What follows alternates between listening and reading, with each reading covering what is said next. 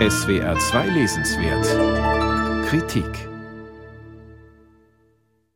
Es ist nie zu spät für Dostojewski. Helmut Lehten, 84 zum Beispiel, hat im Frühjahr 2020 während der Corona-Isolation in der Uckermark zum ersten Mal die Brüder Karamasow gelesen. Die Legende vom Großinquisitor, die in Dostojewskis Monumentalroman von einem der Brüder Karamasow erzählt wird, hat den Literaturwissenschaftler auf Anhieb fasziniert. Es sei ein Gift, aber ein reizvolles Gift, das Dostojewski seinen Leserinnen und Lesern da injiziere, so Helmut Lehten. Es geht um die Negation der Moral.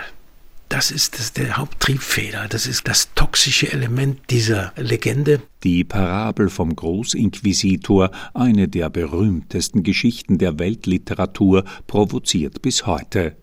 Dostojewski lässt Jesus Christus im Sevilla des 16. Jahrhunderts wieder unter die Menschen treten. Der Nazarener heilt einen Blinden und erweckt ein totes Kind zum Leben. Das stört die Inquisition, sie lässt Jesus verhaften. In der Nacht vor seiner Hinrichtung wird der Gottessohn vom Großinquisitor ein letztes Mal verhört.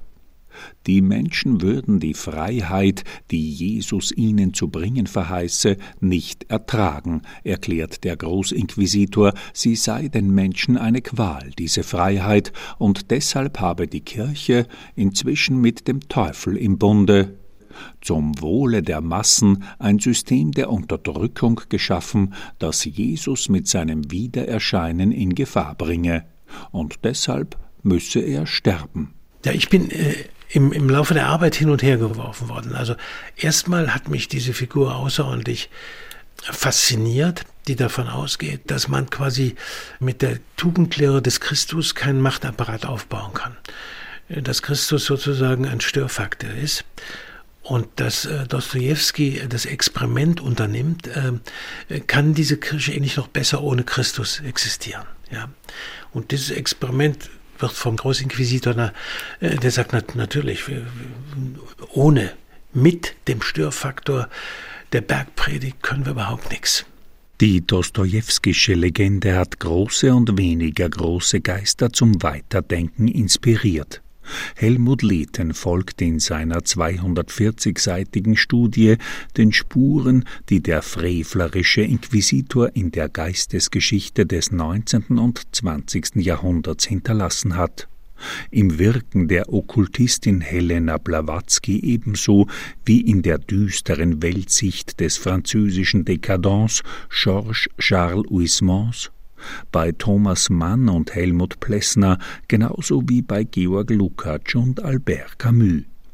Ausführlich befasst sich Leden auch mit Max Weber, der sich in seinem Vortrag Politik als Beruf ebenfalls auf Dostojewskis Großinquisitor bezieht.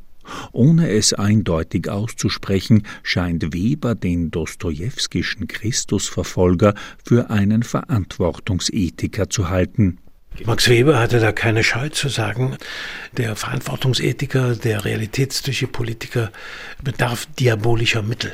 Helmut Lehten kommt in seinem gelehrten Buch zu keinem eindeutigen Schluss, wie die dostojewskische Fabel nun genau zu verstehen sei.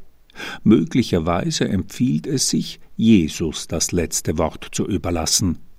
Der Messias küsst seinen Widersacher am Ende des dostojewskischen Texts einfach auf seine blutleeren neunzigjährigen Lippen, wie es heißt. Lässt sich eine machtvollere Antwort auf den Hinrichtungsbefehl des Großinquisitors denken? Der Sommer des Großinquisitors über die Faszination des Bösen.